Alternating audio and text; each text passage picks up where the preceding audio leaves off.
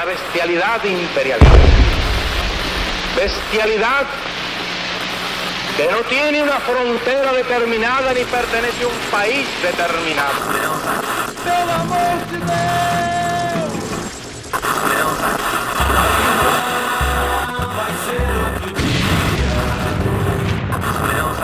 Filhotes da ditadura! Todos engordaram na ditadura!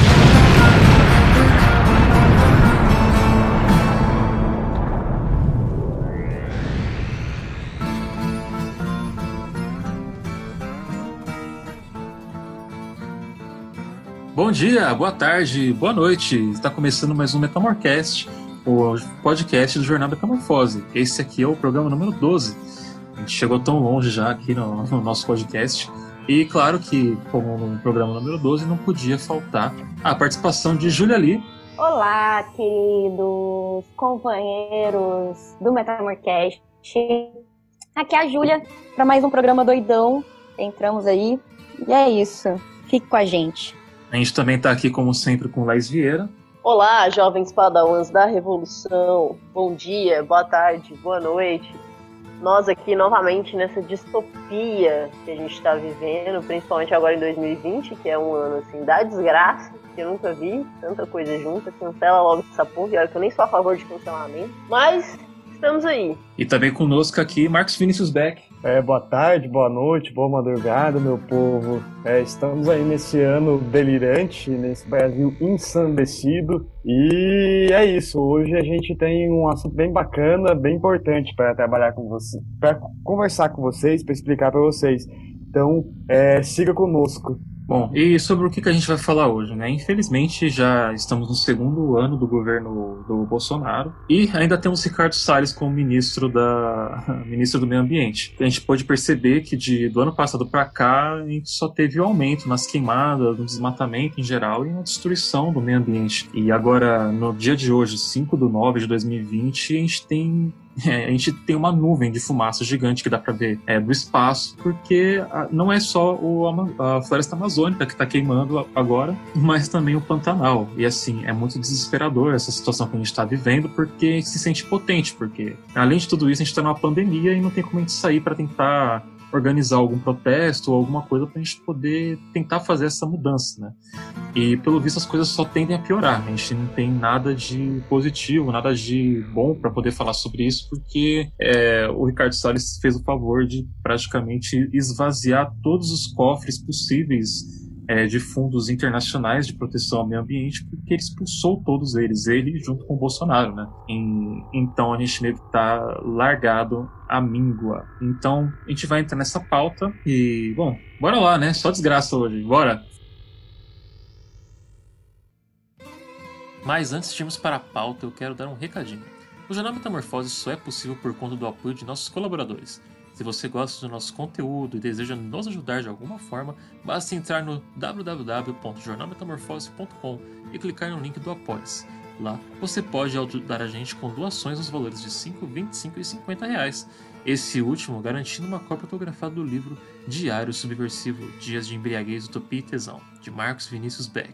Peço que sigam também nosso trabalho no Instagram, no arroba Jornal Metamorfose, e no nosso Twitter, no arroba o Metamorfose. Agora de volta para o programa. Então, gente, eu queria começar contextualizando um pouco para o ouvinte o é, que, que acontece. O centro-oeste do país, no inverno, ele costuma ter uma, uma umidade do ar menor do que o resto do país. É um momento em que não chove.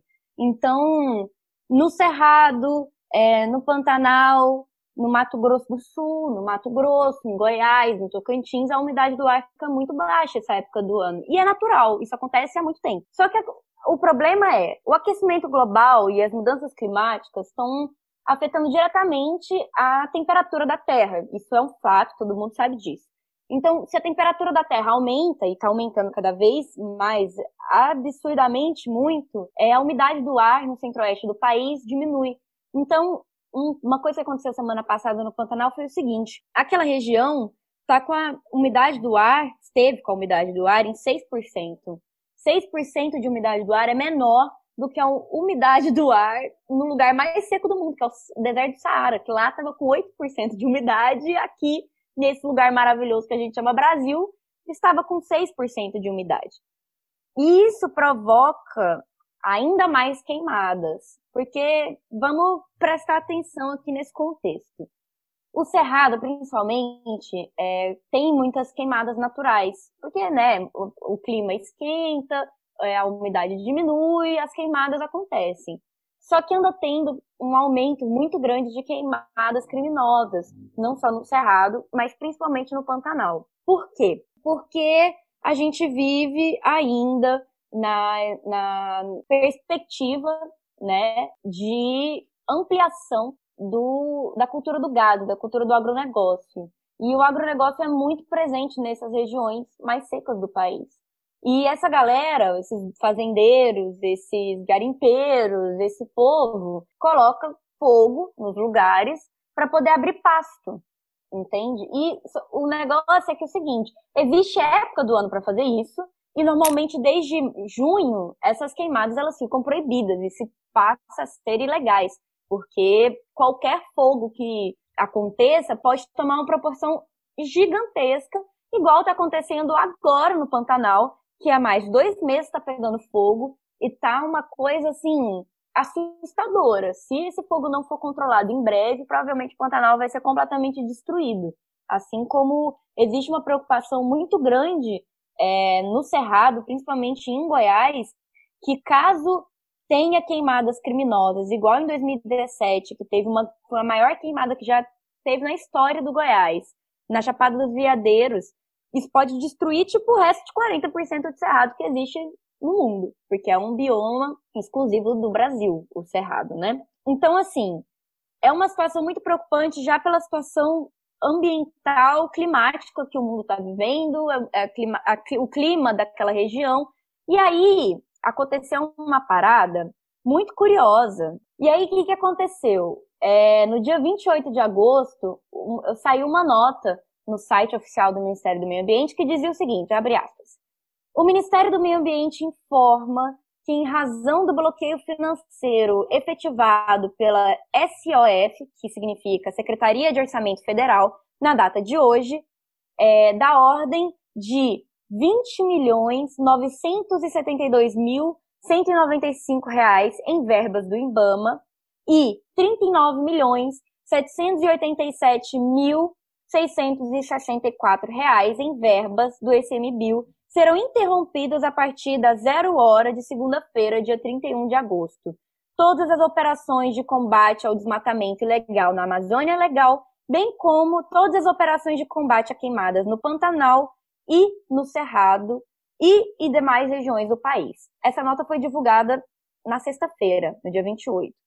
Só que algumas horas depois a nota foi atualizada dizendo que esse, esse bloqueio tinha sido revogado. Só que o que, que acontece? Essa nota já não está mais no ar, não existe nenhuma explicação do Ministério do Meio Ambiente se realmente foi bloqueado, se não foi bloqueado, como é que, é que ficou essa situação, se bloquearam uma parte, se não bloquearam, é, por que, que isso aconteceu, como aconteceu.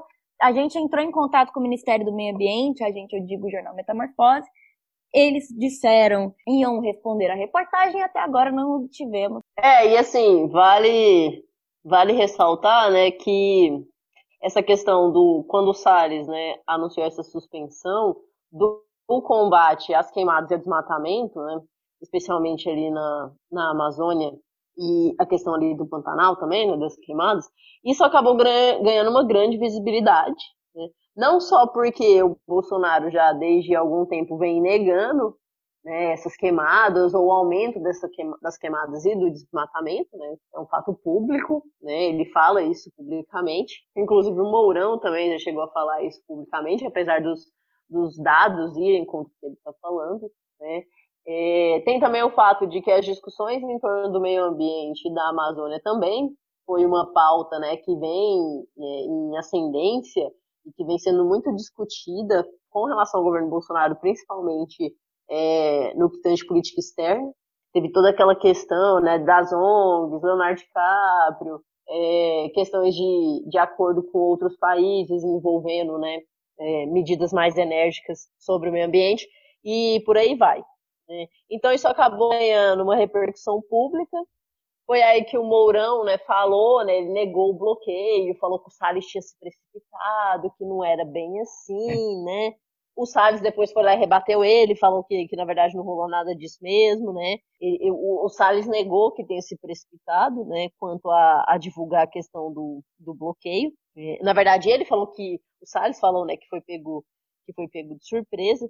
E, e aí tem uns dados muito interessantes sobre é, o que que esse bloqueio, né, como é que esse bloqueio ia, ia atingir diretamente dois importantes órgãos, né, é, para essa questão do combate, das queimadas, da fiscalização, né, que, como a Júlia falou, é o IBAMA e o ICMBio. Né? E aí, com esses cortes, segundo é, alguns dados que foi publicado pela Folha, é, o IBAMA, por exemplo, ele, com esse corte, né, ele desmobilizaria 1.346 brigadistas, 86 caminhonetes, 10 caminhões e 4 helicópteros, né? Aí também vai incluir, né, frente a, a essa questão do combate do desmatamento ilegal, 77 fiscais, 48 viaturas e dois helicópteros também, né?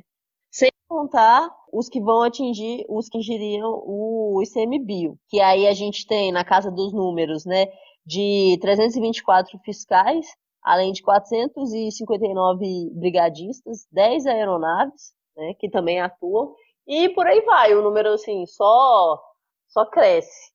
E aí, é, eu acho importante a gente ressaltar como é que essa questão do meio ambiente é uma questão bastante presente no governo Bolsonaro, inclusive desde a campanha. Né? E isso, assim, às vezes ganha uma maior ou uma menor visibilidade pública dentro da mídia, mas é uma questão extremamente séria, porque, assim, desde a campanha a gente sabe que ele não leva a sério essa questão de proteção ambiental, muito pelo contrário.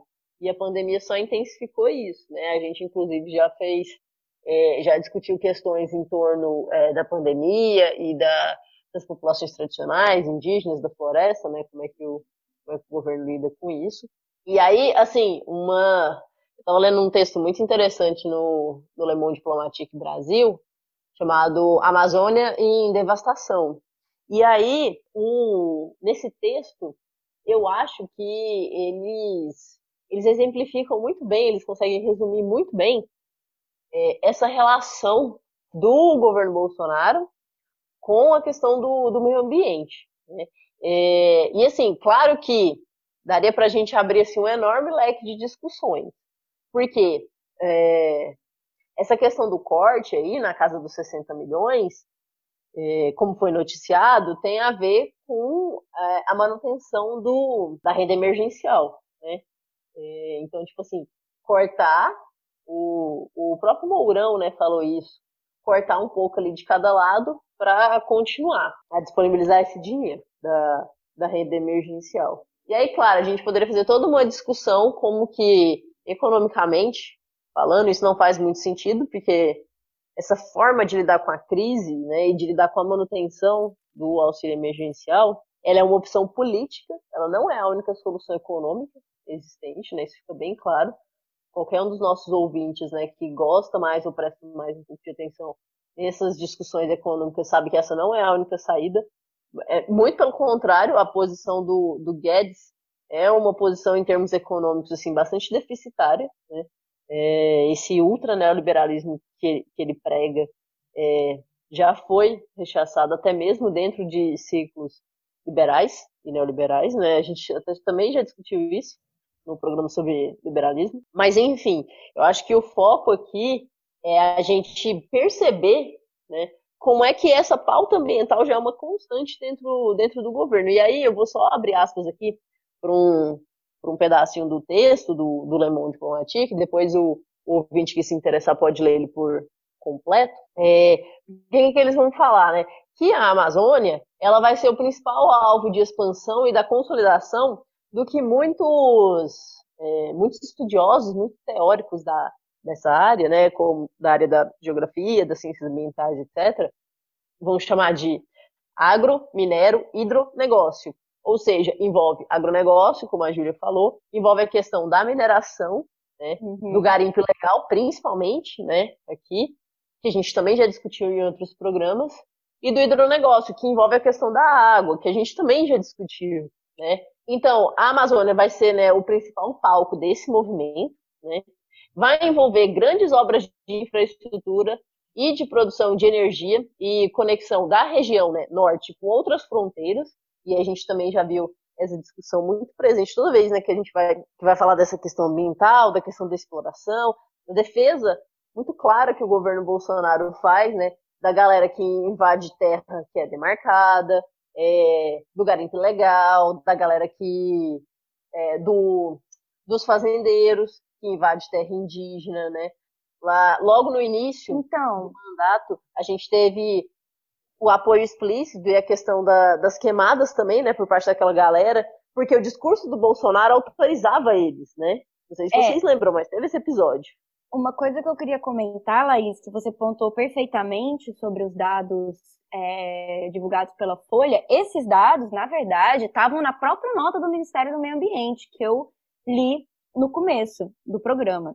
Uhum. É, já listavam na própria nota o que seria bloqueado, entendeu? Então, assim, Bom, isso é muito lembrei. preocupante, porque. Rapidinho, deixa eu só concluir. Porque okay. é, a grande questão é que o seguinte: as queimadas elas estão prejudicando não somente o meio ambiente, não somente a preservação ambiental, não somente é, fazendas e o agronegócio e tudo mais, mas principalmente comunidades indígenas. E eu não estou falando só da Amazônia, não, porque a Amazônia ainda tem várias ONGs internacionais de olho. Queimar a Amazônia inteira é um problema mundial. Agora, destruir o Cerrado e o Pantanal não é notícia internacional. E até porque. Muita, até... mas muita tribo indígena que está isolada naquela região, que não tem apoio do poder público, que não tem apoio da sociedade civil, que está tomando muito no cu, assim, porque a região está sendo queimada, essas pessoas estão sendo é, intoxicadas pela, pela, pela fumaça, o, o fogo está começando a chegar perto dessas tribos, e não é só tribos indígenas, mas comunidades quilombolas, comunidades ribeirinhas, tem várias comunidades que são extremamente marginalizadas no país Bolsonaro, que estão sofrendo diretamente com isso. Então, assim, assim, do mesma forma que a Laís pontuou perfeitamente, a gente não pode esquecer que tem mais de 20 mil garimpeiros ilegais em terras Yanomami, que é a maior reserva indígena do mundo entendeu? E esses, esses garimpeiros estão tomando terras para além do que já havia sendo tomado há milhares de anos, que o povo está lá há muito tempo, exatamente pelas, pelas falas do Bolsonaro e do, do Ricardo Salles, que dão aval para que isso aconteça, né? Eu só queria chamar a atenção para uma a um fato um, um, é bem simbólico, mas ele é simbólico porque ele foi lastimável, né? É isso que aconteceu, inclusive na gestão do Ricardo Salles também, ele não fez absolutamente nada. Do óleo que vazou nas praias da Bahia, do Nordeste, que um ano, esse né? mesmo óleo fez um ano essa semana, e, e, e esse óleo, ele, quer dizer, ele teve, se fala tanto em economia no Brasil, né? O, é o discurso corriqueiro do Paulo Guedes, é o discurso do Ricardo Salles, é, se fala tanto em economia, esse fato em si, que o Ricardo Salles usou, inclusive de advento de fake news, de teoria da conspiração, dizendo que foi a Venezuela, o, go o governo do Hugo Chávez que vazou isso, eu queria entender qual que foi o, o percurso geográfico que esse óleo fez nas correntes marítimas, né, para ele chegar na Praia do Nordeste, porque se o óleo vazou da Venezuela, o normal seria ele parar nos Estados Unidos, parar na Europa, mas ele não, mas assim, o Hugo Chávez é tão é, o, aliás, o Maduro, o chavismo, né? Ele é tão. Ele odeia tanto o Brasil assim que os caras conseguiram burlar uma coisa da natureza, né? É, dito isso, é, esse, esse episódio triste é, do óleo que contaminou as praias do Nordeste, ele impactou é, o turismo local. Porque as praias do, do Nordeste, regiões ali do Nordeste, a atividade econômica principal é o turismo. E aí, bom, se o mar tá sujo, é, os profissionais do mar, as pessoas que trabalham com o mar e o turismo foi impactado. O Ricardo Salles demorou demais da conta para poder tomar uma, uma, uma medida efetiva de fato. No final das contas, ele não tomou a medida. Aparece, segundo uma reportagem publicada na revista Carta Capital, o título é, é Equilibrista na, na devastação, mostra que até hoje, na verdade, não, não se teve nenhuma medida é, para tentar recuperar uma parte da natureza que foi agredida, porque isso é um problema ambiental, né?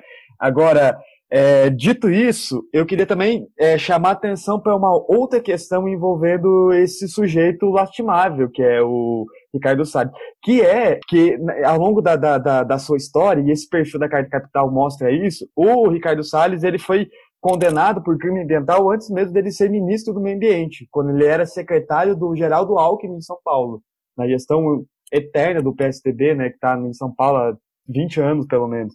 Então ele foi condenado só que o Bolsonaro gostou dele, a verdade é essa. O Bolsonaro, até publicamente, o Bolsonaro não teceu nenhuma críticas a ele. Esse ofício ficou destinado ao Mourão. Né? O Bolsonaro em si gosta da ideia, né? Porque o Ricardo Salles é, é aquele cara truculento, né? Ele é o Mauricinho truculento engravatado, assim. É, é o sujeito que não, não, não é, parece que tem o, o, vocabulário dessas pessoas são muito restritos assim, né? Eles só sabem falar indústria da multa, né? É, mimimi, assim. Então, é, eu queria chamar atenção para isso. É um problema muito sério. Passou-se um ano até hoje, não, não foi feito efetivamente nada. Agora, o Ricardo Salles e o Bolsonaro têm um problema muito sério, que é o fato de, de se não tomar é, não se atentar para o que está acontecendo na Amazônia e para o meio ambiente, é, para os biomas, no Brasil como um todo, e o Cerrado é o maior bioma do Brasil, é importante a gente lembrar isso. A Amazônia ela envolve vários países, mas o Cerrado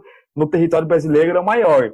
É, então, existe esse problema. Desmatar não é o caminho, jamais, mas assim, pensando economicamente, as ONGs internacionais, os fundos de investimento internacionais acreditam que ó, ou o Brasil controla esse problema do desmatamento, ou não vai ter, nós não vamos investir num país desse que está é, contribuindo para destruir um, um, bem natural da humanidade. Né? E uma coisa que é muito preocupante, que as pessoas não sabem, é que é o seguinte: é, o berço das águas doces do Brasil e da América Latina nascem no Cerrado, entende? E isso é uma coisa que uhum. é um problema mundial, porque se acabar a água do Cerrado, acabou a água na América Latina, entendeu? Porque que acontece? O Planalto Central... É o, é, é, é o aquífero é. Guarani, né? Não, o, o, eu não sei exatamente é o... o nome, mas não é o, aquí, o aquífero Guarani, não. O que, que acontece? O, o berço das águas doces é, do Brasil, ele ocorre no Cerrado, porque o Cerrado, ele é que fica é, a 1.200 metros de altura do resto do país, e essa água, naturalmente, ela desce, e aí ela vira rio no Brasil inteiro. Então, assim, a grande questão é, se a gente acaba com um bioma que produz, mantém e, né, tem ali aquela, aquele recurso natural de criação da água doce do Brasil, o resto dos rios, todos vão acabar secando uma hora ou outra. Então, isso é um problema que daqui a 50 anos pode não ter mais água. E olha que o Brasil é o lugar que tem mais água doce no mundo. Então, é uma coisa que é, não impacta somente os índios, não impacta somente as comunidades que vivem dessas áreas, impacta o país inteiro, impacta a América Latina inteira. É um problema é, muito grande. Só puxando, só puxando o gancho, né? O maior aquífero do mundo ele fica na Amazônia. Né? Uhum. É, o aquífero do... descobriu-se que ele é maior que o aquífero do Guarani, mas se a gente for pensar no geral, o Brasil abarca né? É, em grande medida, porque bem se expande para outros países, mas ele é um dos países que abarca então os dois maiores aquíferos do mundo. Isso por si só Exata, já tem que ser exatamente. motivo de preocupação, né? Com essa questão, por exemplo, da, da água. E aí, só ah. complementando o que o Beck falou, já que ele citou esse perfil do Salles, eu gostaria de lembrar os nossos caros ouvintes da reunião ministerial, né? Do que, que o Salles falou lá e que é, acabou viralizando, né? Exatamente. Sobre passar Vamos a boiada. passar a boiada. Quer dizer, eu acho que. E tá passando a, a boiada, dele, né? Tá e a boiada tá passando, né? Esse Exatamente. que é o mais triste. A boiada tá. E a, e a, boiada tá passando. Eu acho que aquele. O, o vídeo que viralizou, né? Da, daquela reunião é, ministerial exemplifica muito bem isso, né? Porque assim essa, a, a, política ambiental, né, ou melhor, agrária, porque a gente tem essa questão também, né, de, de deixar é, várias das discussões em torno das questões ambientais para o né, Ministério da Agricultura, etc., né, juntar essas coisas, eu acho que assim, é, é, essa política, né, essa despolítica, na verdade, né, uma despolítica do governo Bolsonaro, porque, na verdade, o, o, foco ali é atender interesses do capital, né, tanto de uma burguesia nacional como também de uma burguesia internacional. E aí, assim, você tem todo um, um movimento de, de mercantilização né, dessas terras, desses bens da, da natureza, e aí você simplesmente manda um foda-se e exclui ali, né, comunidades ali que, que estão ali dentro, né, dessas localidades, né, as comunidades indígenas, as comunidades quilombolas, ribeirinhas, pequenas cidades também, né, o pequeno agricultor também, né, porque o pequeno agricultor da agricultura familiar ali, né, lembrando que no Brasil a maior parte dos alimentos que a gente consome não vem do grande agronegócio, porque essa galera produz, por exemplo, soja para virar ração para gado para exportar essa porra, saca? Não vira alimento que vem uhum. para nossa mesa, alimento que vem para mesa do brasileiro, praticamente 70% dele vem de pequeno agricultor, agricultura familiar. E essa galera também se fode com essa política do governo Bolsonaro, saca? E é bom. E eu acho que assim, o, a fala do Salles exemplifica muito bem isso, sabe? A lógica que a gente adota ali para o meio ambiente é uma lógica ali que é a mesma que a gente adota para a economia, saca? É capital internacional, é dívida, é austeridade e foda-se o resto. Isso é, é bom lembrar, o... é bom lembrar que é, essa semana, né, além de tudo isso que está acontecendo, é bom lembrar que hoje também é o dia da Amazônia. Então, é, a, gente, a, gente, tem que parar para pensar muito o legado que a gente vai deixar, porque é que nem o, o Beck falou, né, bem, bem lembrado que a boiada está passando e a boiada está pastando, né, que é essa a visão que esse governo, eu acredito que nem a bancada do agronegócio, pelo que eu lembro de ler as notícias recentes, eles não estão acreditando no que está acontecendo, que eles já, já se manifestaram falando que a gente não precisa desmatar mais um metro de Amazônia. É, o que está acontecendo, sabe? Eles estão em um conflito muito grande com o governo, então é muito estranho a gente chegar a esse ponto. E como o dia do Amazônia, como hoje, né, a marca do Dia da Amazônia, a gente tem que lembrar também outras coisas que aconteceram essa semana que são muito doidas. Quando a gente fala que o, o governo né, deu essa nota falando que não tem mais dinheiro para proteger e ele vai suspender todas as ações contra as queimadas, a gente imagina que quanto que era esse dinheiro? Que era uns 5 bilhões de reais que estava sendo investido para a proteção? milhões de reais. Era, cento, era 130, na verdade. 60 100, milhões. No, no total, no caso, era 130. É 60 para... É, no pra... total foi 60 milhões bloqueados, segundo a nota, né? Eu, eu lembro que era um pouco mais, porque eu tô falando no geral do, do das ações todas, não só de queimadas que eu tô falando. Era 130 é, milhões. porque eles bloquearam, tipo, segundo a nota, né, eles tinham bloqueado somente o dinheiro para as queimadas, que era 60 milhões no total, assim, 60 e poucos milhões, entendeu? Ainda, então, ainda assim, é, ainda assim é pouco, é tipo... E para o IBAMA, né? Sim. Ainda verdade, assim, pensando... Uma coisa que eu queria pontuar, que uma, uma, coisa que eu queria puxar o gancho que o Beck falou, e, e, eu acho que é importante, é sobre essa questão que fez do ano, né? Esse vazamento do, do petróleo ali nas, nas praias. Isso foi um, dos maiores. É, como é que é que chama isso? As crimes ambientais, crimes já, ambientais que já aconteceram no, nas praias no, no... Foi o, o Júlia, eu, eu faço um parênteses, eu, eu, eu, faço um parênteses, não foi um dos maiores. Do Brasil foi o maior, não teve é, nada parecido. Foi o nada maior. parecido. E uma coisa que eu andei lendo recentemente é que até hoje. Pra, pra é, gente peraí, ter... deixa, deixa, eu só não. concluir aqui. Uma coisa que eu li recentemente é que até hoje, depois de um ano, obviamente, muitos peixes, muito, muitos alimentos vivem daquele, do mar, né? Estão contaminados. E o problema é que são três coisas. A primeira, a gente prejudicou milhares de trabalhadores que não têm de onde tirar sua renda e principalmente não têm de onde tirar seu alimento. São comunidades que vivem diretamente do mar na região norte e nordeste do país. Problema seríssimo. Segundo, que a gente prejudicou, de fato, é o turismo, que já estava prejudicado de qualquer maneira por conta da pandemia, mas agravou essa situação, porque ninguém quer ir para uma praia que está suja de óleo. E terceira coisa é que 60% do óleo recolhido foi feito por moradores, sociedade civil sem uhum. equipamentos, ou seja, essas pessoas poderiam é, ser contaminadas só pelo fato de elas estarem indo lá tirar o óleo na mão, com plástico, entendeu? E essas pessoas elas foram contaminadas na hora de retirar, continuam sendo contaminadas porque elas sobrevivem da comida que vem do mar e o governo não fez nada. Não fez nada um ano atrás e não fez nada hoje. Até hoje não sabemos de onde vem esse óleo. Poder culpar esses. esses. esses. É, o, né? sim, sim. o ponto é, é, é, é um ano.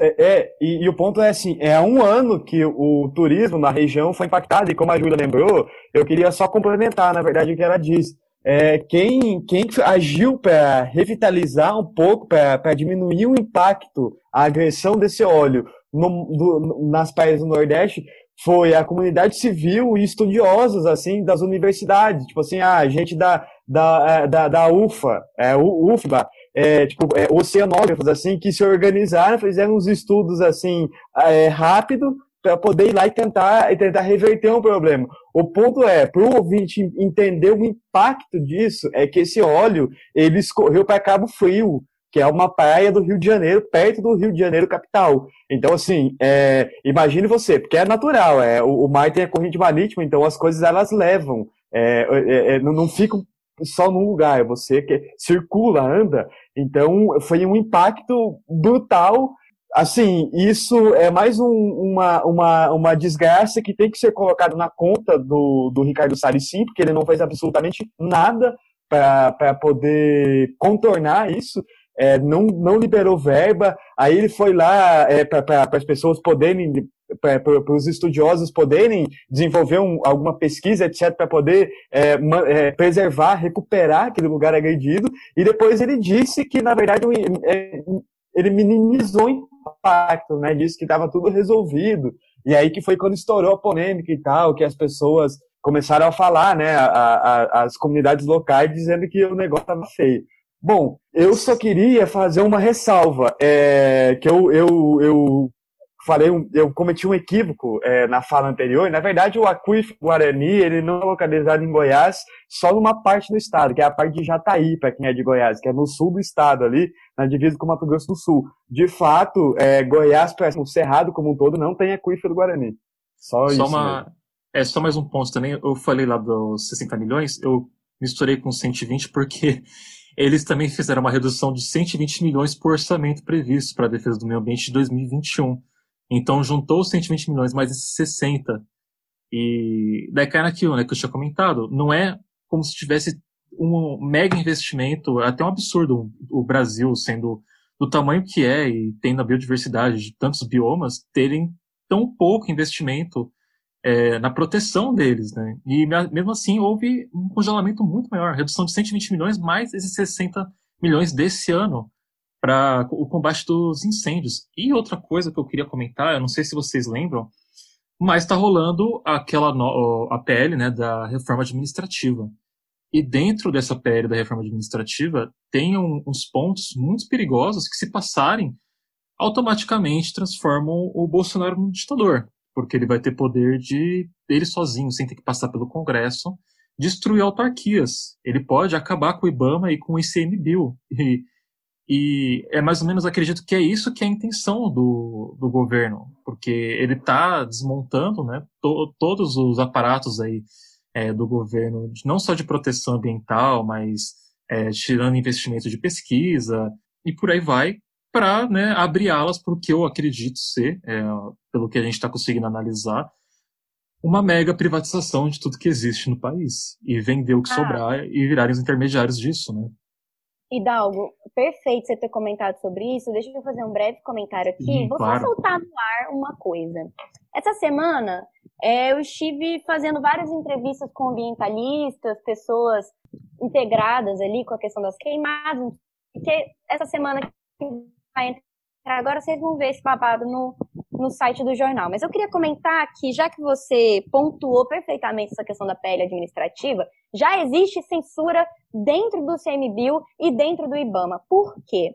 Porque trabalhadores, servidores públicos não estão podendo dar entrevistas sem autorização prévia de chefes e secretários de cada região do ICMBio e do IBAMA. Isso, gente, é de uma, isso é de um absurdo que é o seguinte, eles estão censurando os dados das queimadas, porque se você entra no site oficial do IBAMA e no site oficial das queimadas do ICMBio, você não vai encontrar é, com facilidade os dados, e isso já é uma coisa que vem acontecendo há muito tempo, desde que o Bolsonaro foi eleito, que ele vem não, mudando é, a Super forma negacionista, né? dados no, na internet para poder a gente não ter acesso a ler informação, porque a, a lei do acesso à informação também quer dizer é, facilidade para encontrar esses dados, né? Não é dificultar o acesso a esses dados. E, e o pior de tudo é que, cara, imagina você, é, tem um presidente que quer acabar com o IBAMA e com o ICMBio, tem, tem, não pode dar entrevista para jornalistas sobre os dados, não tem que ter autorização prévia de secretário e de chefe. Então você, tipo assim, se isso Sim. não é censura, se isso não é um começo de uma ditadura, eu não sei mais o que, que é.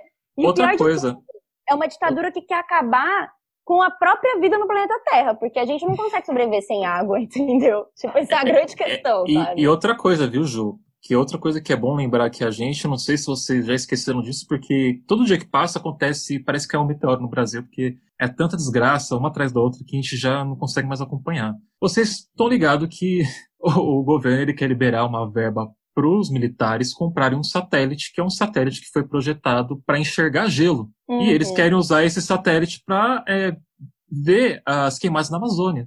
Sendo que hoje é, existem satélites que dão esse. Que, que, além de darem uma imagem melhor para você poder analisar isso, eles são gratuitos. Assim. E aí, quanto é que era o valor do satélite? Vocês lembram? Eu lembro que era 130 milhões. Então, assim, o, eles têm o dinheiro para repassar para os militares, para comprarem um satélite, que vai ser um satélite que provavelmente vai ser usado é, como o olho principal do governo para é, retificar que aquelas são as informações verdadeiras que o governo está passando para a população e que tudo fora daquilo é fake news, É né, que, é o que, a gente, que é o que a gente vai imaginar que eles vão fazer, que e de algum jeito tentarem bloquear ah, esses- essas outras formas que são utilizadas de forma gratuita e, e não que não só o Brasil usa, né, mas que o mundo inteiro tem esses acesso a esses satélites para verem o que está acontecendo aqui no Brasil. E falaram que não, é tudo mentira. É que o, que o, o- órgão oficial do governo está transmitindo essas imagens com o nosso satélite, que é o nosso que nós compramos, e está tudo sob controle. O que está acontecendo aqui é tudo natural e a gente está fazendo o que a gente pode para resolver isso com o exército, que é Perfeito, o que eles perfeito colocaram. Exato, que é o quem eles colocaram para controlar o fogo, É, que, que mas pelo que eu tô vendo é o Coisa, contrário. eu posso Isso só aí também é uma constante. Mas isso aí também é uma constante, né? Porque, por exemplo, o, o Mourão, depois dessa treta com o Salles, falou que não, que já tá tudo normal, que não vai rolar paralisação, que continua a fiscalização, o combate, tal, não sei o quê. Mas o próprio Mourão divulgou antes dados que eram oficiais, inclusive maquiando dados oficiais sobre queimadas. E o Bolsonaro estava até pouco tempo todo numa onda aí negacionista de que ah, não tinha queimada, que era queimada natural, que o povo estava exagerando, que não sei o quê. Então, ele assim, mesmo. ele muito mesmo bem soltou- pontuado pela Júlia e pelo Hidalgo, sabe? E outra coisa, Laís, Laís. Inclusive, saiu hoje é, uma, uma notícia, acabou de sair essa notícia, de que já foi comprovado que 80% das queimadas que estão acontecendo hoje no Pantanal são criminosas. Tá Humanas, lá né? na Humanas. não- internet, não, faz sentido. nos jornais, é, saiu agora essa notícia. Eu vi aqui também. Eu queria, é, eu queria pontuar uma outra coisa, rapidamente, que já que você falou sobre essa questão dos dados oficiais do governo, eu vou trazer aqui um documentário que está na mostra Ecofalante, que é uma mostra é, de, voltada para meio ambiente, ativismo ambiental e etc., que está online, de graça, vocês podem entrar em ecofalante.org aí e ver esse documentário que se chama Donos da Água. O negócio é o seguinte, na Austrália, e eu vou jogar isso aqui só pra gente pensar na merda que pode acontecer, tá? Vou jogar com essa informação. Na Austrália tá rolando o seguinte, eles privatizaram a água e colocaram a água como principal é, mercadoria dentro da Bolsa de Valores australiana. Sabe o que, que isso está fazendo? Isso está fazendo com que um milhão e meio de metros cúbicos de água seja vendido por mais de 800 dólares. E os trabalhadores rurais, assim como a população no modo geral, não pode mais ter água. Você só tem água se você compra E se a sua água na sua casa acabou, você tem que comprar diretamente uma ação na bolsa de valores, tem até um aplicativo e tudo mais. Então, assim, se isso está acontecendo na Austrália, que é um país semiárido, que não tem tanta água assim, é um país que sofre com questão de seca, principalmente no meio do, do país, que é um país muito grande, não sei o que, que não tem tanta chuva. Imagina no país que tem o maior aquífero do planeta Terra inteiro, o maior, plane... o maior país com a maior quantidade de água do mundo. E aí agora a gente lembra por que a Coca-Cola queria comprar água no Brasil. Você tá entendendo como é que é? Porque não só diz, isso, Ju. É, nesse documentário questão... diz, é, com entrevistas de World Traders, da Bolsa de Valores de Nova York, não sei o quê, que a água é o próximo petróleo. E que em cinco anos o valor da água vai subir tanto que vai ser o grande negócio da próxima geração. Então, assim, é, eu queria jogar esse dado. E outra coisa, Ju, é, isso me fez lembrar daquele, daquela nota que, se não me engano, foi o, o CEO da Nestlé, que ele falou que a água não era um direito universal, que tinha que privatizar e ser vendido por eles, né? Eu não sei se vocês Essa, lembram é... aconteceu. Foi esse ano, acho que rolou. Não, acho que ano passado. Foi só. E só lembrando, é, está em discussão no Congresso, que a gente parou de falar, porque como a gente está comentando aqui neste episódio, as coisas acontecem no Brasil numa velocidade acachapante, né? A gente não consegue nem acompanhar Exato. a velocidade do, do, do, do, noticiário, mas no Congresso tem um projeto para privatizar a água. É, é, e, e, e, um do, e aí existe um lobby grande que é um, é um tucano, eu não me recordo o nome dele, é um, é um, é um do Gereissati, é o Tasso Gereissati, que é do Nordeste. É, ele é um. Existe um lobby que ele faz o meio de campo entre os parlamentares, o parlamento e a Coca-Cola, por exemplo. Então a água no Brasil já está ameaçada, né? Você vê como as coisas elas, elas estão todas interligadas, Ligadas, porque é, exatamente a gente está discutindo o cerrado aqui. O cerrado é uma espécie de a gente discutiu o cerrado e a Amazônia. O cerrado em si é uma espécie de floresta para baixo, assim. Ele tem uma importância muito grande para a água doce. E aí existe uma discussão no Congresso que não foi engavetada, esse negócio vai ser aprovado certamente e nós vamos privatizar a água no Brasil. Então, é, é uma coisa absurda. Enfim. E Beck, isso me faz até. Vamos lá, vamos pensar que nem um liberal aqui agora. Pensa assim. Já que daqui cinco anos a água vai ser considerada como o novo petróleo, por que caralhos o país, que é o país que tem água pra cacete, todo lugar que você vai tem água, não está investindo em formas de preservar e investir nisso para depois virar um commodity? Me explica. Pô, por que, que ele está interessado em destruir todos os biomas que são os responsáveis por garantir que a gente tem essa, essa abundância de água, já que ele vai ser um, uma parada que vai ser tão valorosa, vai ter tanto valor quanto o petróleo? Onde está a cabeça dessas né? pessoas? Né? Porque eu não, eu não é, é, consigo. É, é, que nem o cara da, é, pegar o avião da FAB e encher de garimpeiro ilegal e, e botar de um garimpo ilegal para o outro, que é o que aconteceu também. A gente pode trazer isso aqui que é obra do Ricardo Salles, só pode ser isso. Não, é, o, não, não, assim, é, se o, o, o, petróleo, o petróleo em si é, provocou golpes na América Latina, né? Na Nossa, Imagina a água.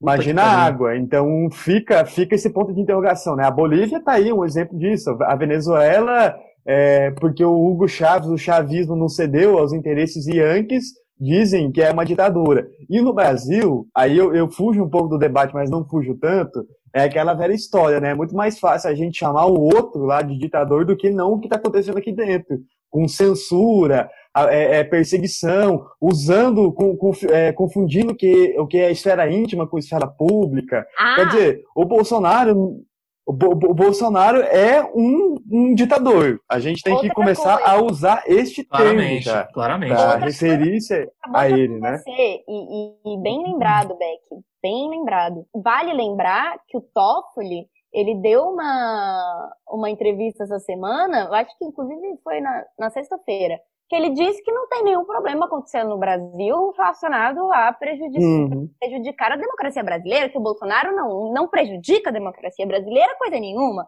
Então a gente ah, tem. Puta que pariu. Né? Vendo, a gente, a gente, vocês podem perceber que acaba tudo sendo interligado. Não, não tem como. O, o, governo, a gente foi avisado quando esse governo ia entrar que o Bolsonaro ia ser uma das piores coisas que já aconteceu para o meio ambiente. Naquela época, é, os jornais, grandes jornais, influenciadores aí liberais de, de centro-direita, falaram que estávamos exagerando. Avisaram que o Bolsonaro ia começar a, ser, a cercear as liberdades e, e, de imprensa e tudo mais. Ele está rindo da cara da, da gente e ele está fazendo isso. Agora, a, a, a, floresta, a Amazônia, o Cerrado, estão em chamas e o governo não está mexendo um dedo para resolver isso. E isso foi avisado. Então, assim, a, a perspectiva, o que, que, pode acontecer daqui para frente? É, eu não sei se dá tempo de esperar dois anos para fazer alguma coisa a respeito, porque é, semanalmente está rolando ataques. Eu até ia comentar sobre o fato do Bolsonaro, acho que ele não conseguir destruir mais ainda, porque tem as ações das ONGs, porque como elas não são governamentais, elas conseguem agir de forma independente.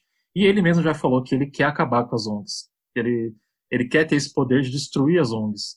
E as falas dele é, a gente tem que lembrar disso, que ele é um psicopata praticamente. Não?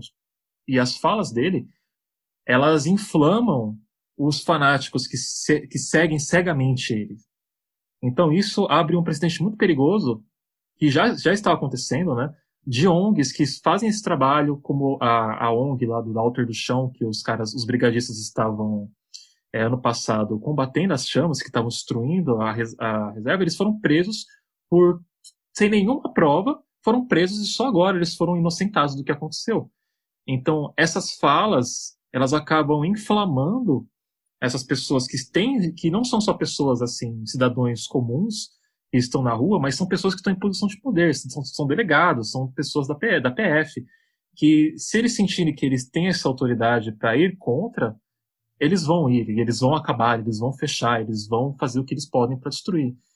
Então, assim, eu quero perguntar para vocês, para encerrar aqui, o que, que, a gente pode fazer? Que gente... Eu lembro que ano passado, até falei com a Ju, que eu fui na, na manifestação lá do Dia do Planeta, lá que aconteceu, e já naquele ponto, naquela época, eu já, já senti que estava derrota já, a gente perdeu, porque a energia das pessoas na manifestação, para uma coisa que seria uma das pautas centrais do Brasil, não estavam passando a indignação e nem a, energia, assim, para fazer alguma coisa a respeito. O que, que vocês acham que a gente tem que fazer?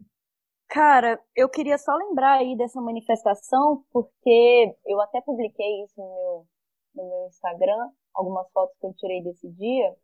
Onde, onde vocês estão? Cadê vocês? É, né? Foi um é. protesto em São Paulo com meio milhão de pessoas. Cadê vocês?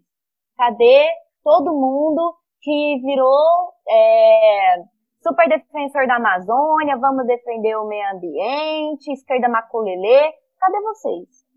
Eu acho que essa é a grande pergunta. Onde vocês estão? Porque a gente tem até a desculpa da pandemia, mas. estão morrendo, é, a nossa floresta está totalmente ameaçada e ninguém está fazendo nada. Então, assim, repense, meu brother. Meu brother caro ouvinte, repense que porra você está fazendo na sua vida. Porque deixar essa merda acontecer sem fazer nada é simplesmente abrir uma cova coletiva, entrar lá dentro e botar de areia e fechar. Falar, vamos morrer todo mundo junto logo de uma vez e acabou. Acabou o Brasil, acabou o planeta, acabou a natureza, acabou a liberdade, tá todo mundo fodido. Chegamos aqui ao final do nosso primeiro bloco, uma pauta muito pesada, eu acho que a gente precisa descansar um pouco agora. Então acho que é uma boa a gente ir pro botequim, né? Bora?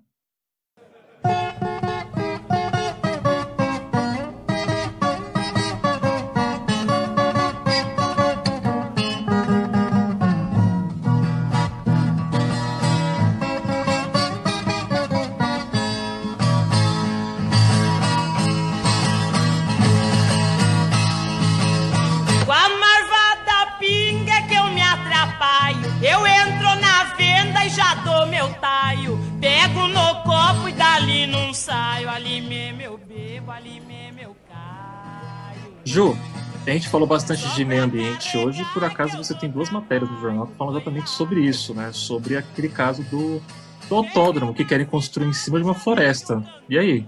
O que está acontecendo? Então, gente, esse assunto é muito importante, bem lembrado, e dá algo que a gente ter falado sobre meio ambiente.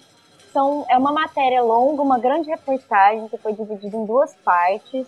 A primeira é explicitando todos os pontos do porquê que desmatar essa área é perigoso, o que, que isso vai causar, A floresta de Camboatá é o último pedaço de, de Mata Atlântica plano na cidade do Rio de Janeiro, no município do Rio.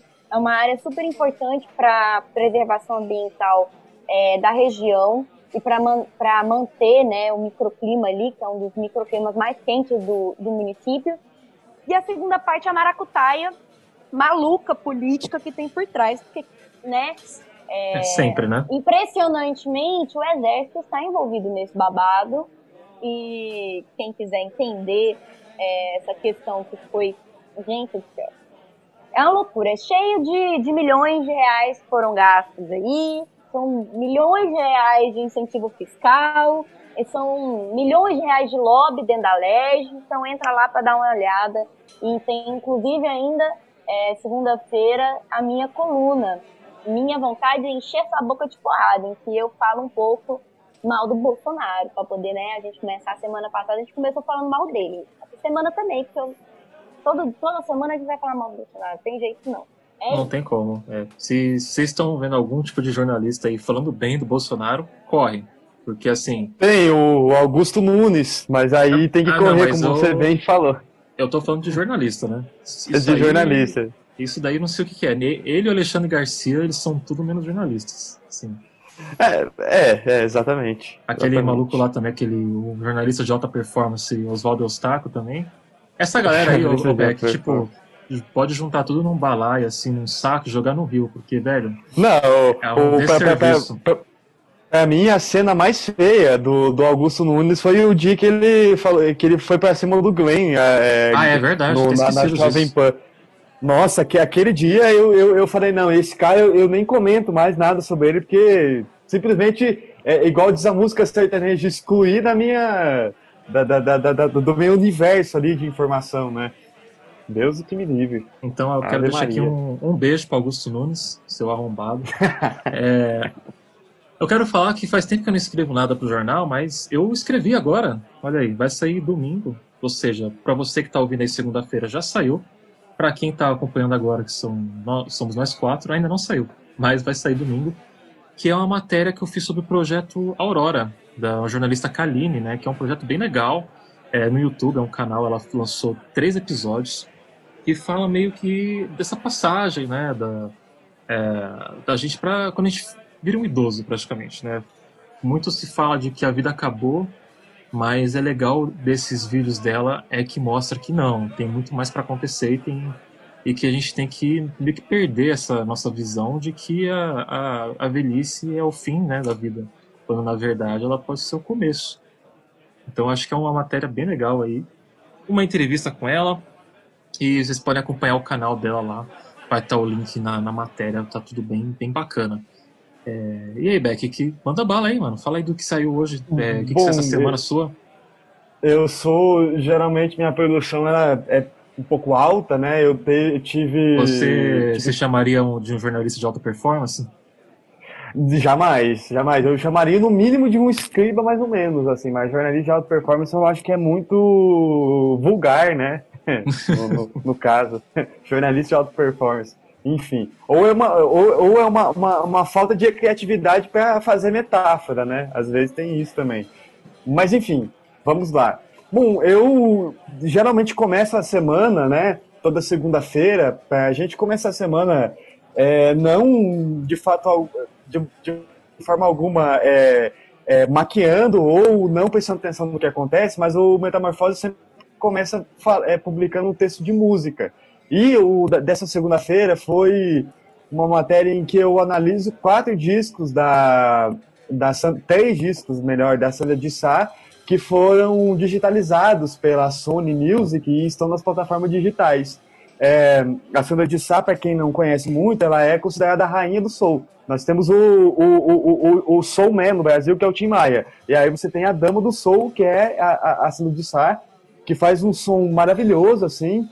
E aí é muito interessante. Ela está completando nesse ano 40 anos é, de, de, de, de, carreira. Então é, é, é, muito simbólico também essa ação da Sony. E é uma ação, sim, é uma ação de marketing. De fato, a, a companhia quer, quer fazer um, marketing em torno da Sandra de Sá, porque consumo de música, o mercado fonográfico ele mudou demais da conta com as plataformas digitais. Mas eu acho que esse é o, é o, que a gente pode chamar de um marketing válido. É interessante, são discos da, da Sandra de Sá que a gente não que a gente não conhece, que estava à beira de cair no esquecimento, que quem tinha esses discos é, é quem tinha o vinil lá empoeirado, guardado dos anos 80 em casa. Então, hoje você tem a chance de ouvir esses álbuns na, na, é, digitalizados. Obviamente não é a mesma qualidade sonora, né? É, o disco de vinil é, ele tem uma qualidade sonora superior às plataformas digitais porque ele, ele existe um canal para cada instrumento, a forma de gravação. O, a, a, música que ela vai para o streaming, ela é feita em um canal só. Então é por isso que quando você está ouvindo, se você não, te, não colocar o fone de ouvido, você não consegue prestar atenção no baixo, na bateria, na guitarra, na voz. É...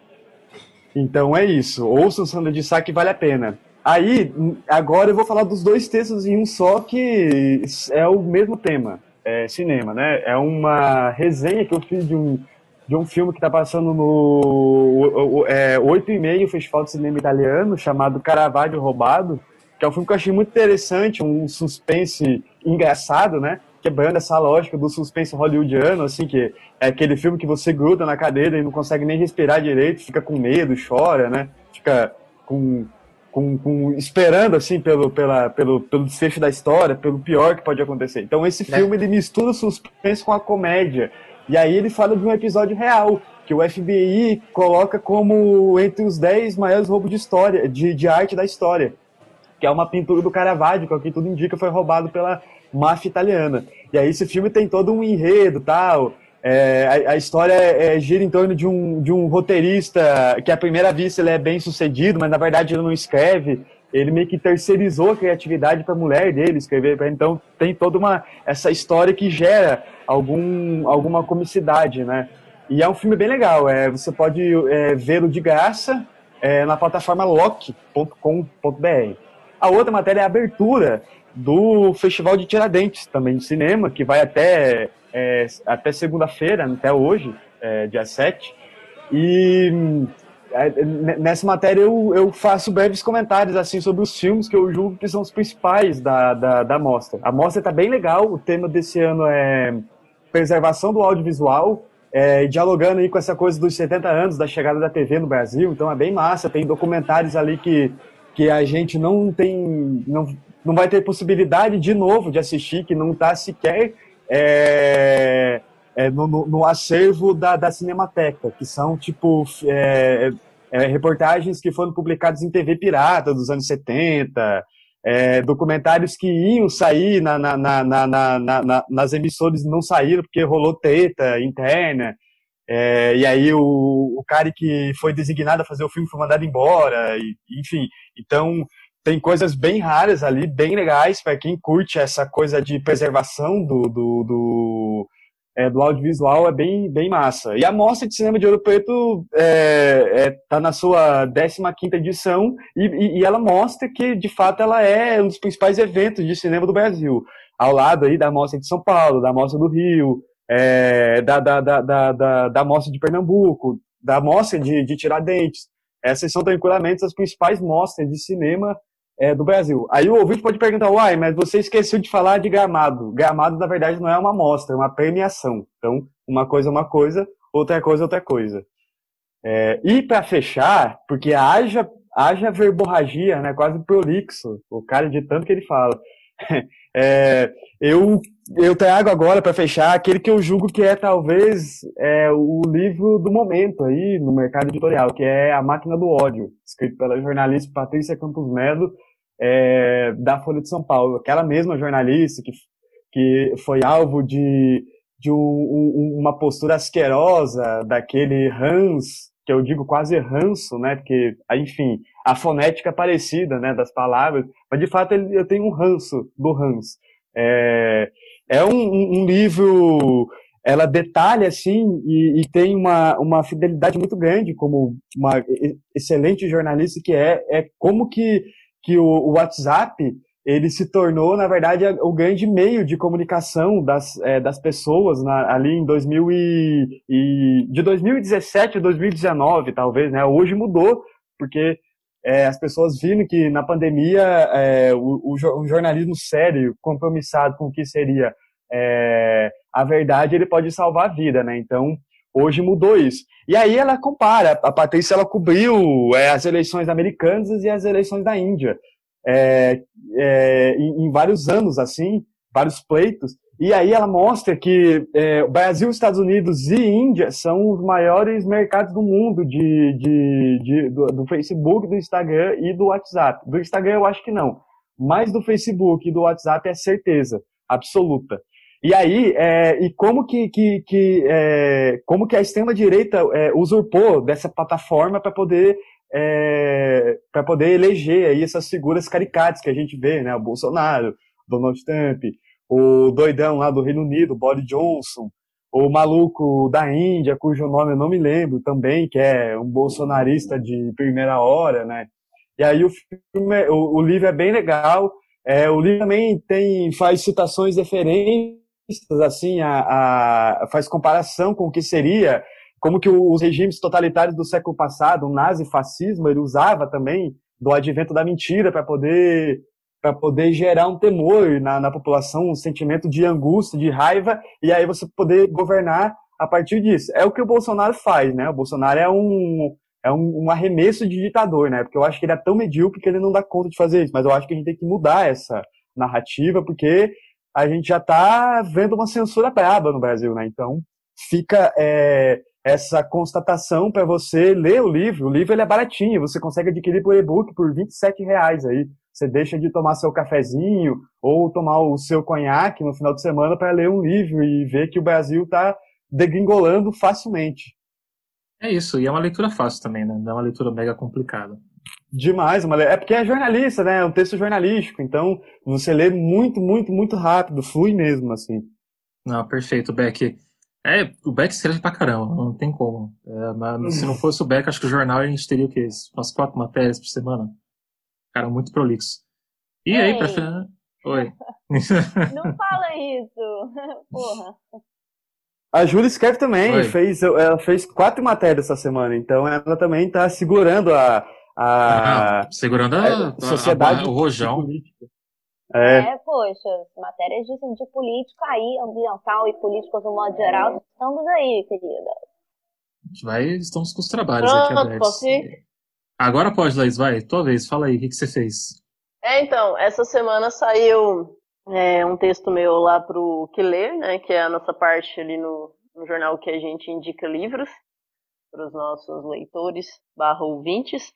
É, e eu falei sobre um livro do Engels, do Frederick Engels, que é a origem da família da propriedade privada e do Estado, que ele vai mostrar né, é, como é que essas coisas se interligam e são essenciais né, dentro de um, de um sistema é, capitalista, né, ocidental, moderno, etc. É, é, bastante interessante, assim, é um livro é um livro curtinho também. Tem alguns pontos ali passíveis de crítica, inclusive é, é assim que eu inicio o texto, mas no geral é um importante livro para gente, a gente fazer esse tipo de discussão, né? Principalmente quando a gente vai pensar é, o tipo de sociedade que a gente vive e as questões de gênero, né?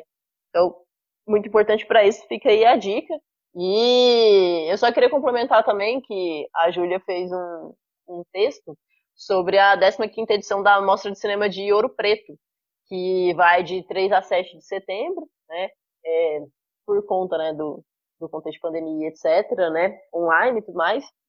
E, inclusive, ela, ela falou, né, sobre... Ela trouxe é, o debate inaugural com, com Ailton Krenak, e eu queria deixar de dica para os nossos ouvintes, para vocês procurarem a produção dele, já que hoje a gente está discutindo sobre meio ambiente, eu acho que a produção dele é bastante interessante para a gente ter uma outra perspectiva, né, tanto de como lidar com o meio ambiente, como de própria, da própria variedade de epistemologias de conhecimento que a gente tem, mas que a gente fica preso em, em uma certa caixinha ali, né, de uma ciência moderna, eurocentrada, ocidental, sabe? É, que é bastante prejudicial, inclusive, para a gente lidar com essas questões em torno do, do meio ambiente. Então, fica aí a dica também para o nosso ouvinte. Então, a gente acha que é isso. A gente já pode fechar aqui o Botequim por hoje. É, foi muito bom ter vocês aqui até o final do programa. E acho que não poderia ser melhor, né? Então, quero deixar aí tchau, gente, e até semana que vem. Até o nosso ah. próximo programa. Se hidratem e tem o seu ódio contra o capital. Beijo da bruxa! Hidratem-se, crianças. E comprem a ruda, bate aí pro lado, e pendura a ruda na parede, porque o trem tá ficando bravo. E, é, já que a Laís falou para manter o seu ódio contra o capital, eu, na verdade, queria encerrar o programa hoje com um cara aí que nessa semana completou, completaria 80 anos se não tivesse é, feito a, se não tivesse a pachorra de ter nos deixado há cinco anos atrás, em 2015, de câncer no pulmão. Eu falo do escritor e jornalista Eduardo Galeano, autor de obras seminais como As Veias Abertas da América Latina e é, de, uma, de uma poética mas também de uma crítica muito interessante. Então eu vou, eu vou trazer para vocês aqui o começo desse texto, que é diz o seguinte: No alto da noite do Rio de Janeiro, luminoso, generoso, o Cristo Redentor estende os braços. Debaixo desses braços, o neto dos escravos encontra um amparo. É um, é um texto que, que traz essa.